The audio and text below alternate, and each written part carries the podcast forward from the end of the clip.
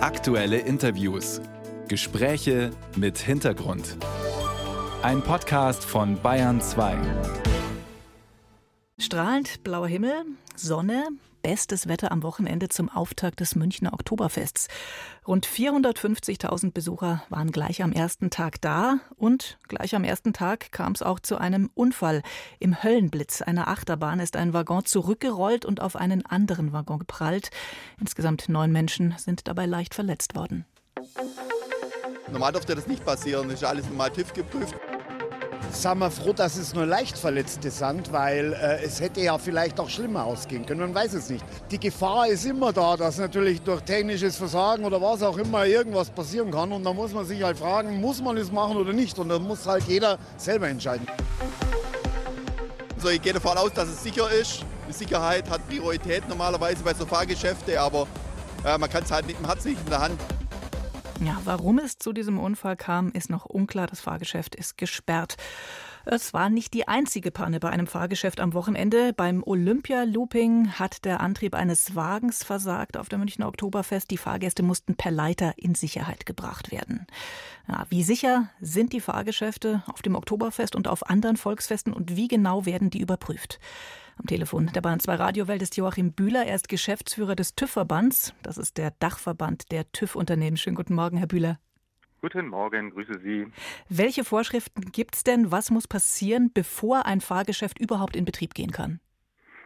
Wir haben in Deutschland ähm, auch international gesehen mit das höchste Sicherheitsniveau von Fahrgeschäften.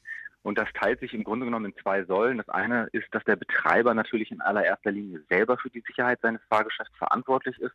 Dafür muss er regelmäßig seine Fahrzeuge auch prüfen. Das muss er vornehmen. Und vor jeder Abfahrt muss das Personal auch nochmal einen Kurzsicherheitscheck abnehmen. Also zum Beispiel gucken, ob die Bügel eingerastet sind und alle Sicherheitsvorkehrungen getroffen werden. Zusätzlich, und das ist ähm, das Niveau, wo wir ins Spiel kommen, mussten solche Fahrgeschäften einmal im Jahr vom TÜV, von uns grundlegend überprüft werden. Und bei Fahrgeschäften, die auf Volksfesten stehen, also sogenannte fliegende Bauten, muss nach, äh, vor jedem Aufbau und nach jedem Abbau, ähm, wenn das Fahrgeschäft wieder in Betrieb genommen wird, muss nochmal eine sogenannte Gebrauchsprüfung stattfinden. Die machen in der Regel auch wir, bevor das Fahrgeschäft dann wirklich an den Start gehen darf. Bei dieser Gebrauchsprüfung, was genau wird da alles angeschaut? Ob alle Schrauben festgezogen sind oder ob es Rost gibt oder auf was achten Sie da? Genau, im Unterschied zu fest verbauten Fahrgeschäften, also zum Beispiel in Freizeitparks, werden ja bei diesen fliegenden Bauten diese Geschäfte eben auf und wieder abgebaut. Und da gucken wir eben drauf, ob zum Beispiel beim Wiederaufbau alles wieder an Ort und Stelle ist, ob die Sachen so verschraubt und zusammengebaut worden sind, wie sie dann eben auch vorgesehen sind. Das schauen wir uns alles an. Und zusätzlich schauen wir uns eben auch besonders sicherheitskritische Sachen an, also zum Beispiel Bremssysteme. Wir machen auch Prüfungen, ob irgendwo Korrosion ist. Also Dinge, die im Grunde genommen besonders sicherheitsrelevant sind, die schauen wir uns auch nochmal an. Überprüft der TÜV eigentlich auch, ob die Mitarbeitenden das jeweilige Fahrgeschäft und die Technik da im Griff haben? Nein, das überprüfen wir nicht. Die Frage der Schulung auch der Mitarbeitenden ist Sache der Betreiber. Wir haben uns Anfang des Jahres auch aufgrund der Vorfälle im letzten Jahr dafür eingesetzt, dass hier bei der Schulung der Mitarbeitenden nochmal nachgelegt wird, also das Sicherheitsniveau nochmal erhöht wird, weil das natürlich ganz entscheidend, also dieser Sicherheitscheck vor jeder Abfahrt, ob solche Bügel eingerastet sind, ja oder nein, das ist ein ganz wesentliches Kriterium, damit auch alle Sicherheitsfunktionen funktionieren und da ist geschultes Personal natürlich auch ein Schlüssel, um eben solche Unfälle zu verhindern. Sie haben es gerade selber angesprochen, Herr Bühler, im vergangenen Jahr, da gab es ja durchaus auch Unfälle mit Achterbahnen in Deutschland, auch wenn prinzipiell solche Unfälle sehr selten sind. Da ist eine Frau bei einem Achterbahnunfall im Freizeitpark Klotten in Rheinland-Pfalz gestorben und im Legoland in Günzburg, da sind 31 Menschen verletzt worden, auch bei einem Achterbahnunfall. Haben denn generell solche Unfälle zugenommen in den vergangenen Jahren?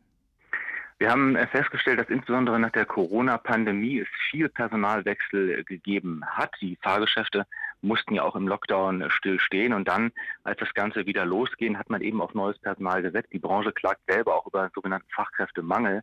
Wir haben uns diese Unfälle angeschaut, wir haben die analysiert, wir haben dafür Arbeitskreise, wo wir uns solche Unfälle auch regelmäßig anschauen. Und wir haben unter anderem gefordert, dass Personal nachgeschult äh, wird, dass solche Sachen eben genauer äh, betrachtet werden, ein Führerschein quasi für solches äh, Fachpersonal. Denn das waren nach dem, was wir wissen, zum Beispiel das, was im Legoland passiert, und da sich, haben sich Mitarbeiter über Sicherheitsvorschriften hinweggesetzt und deswegen ist es zu so einem Unfall gekommen.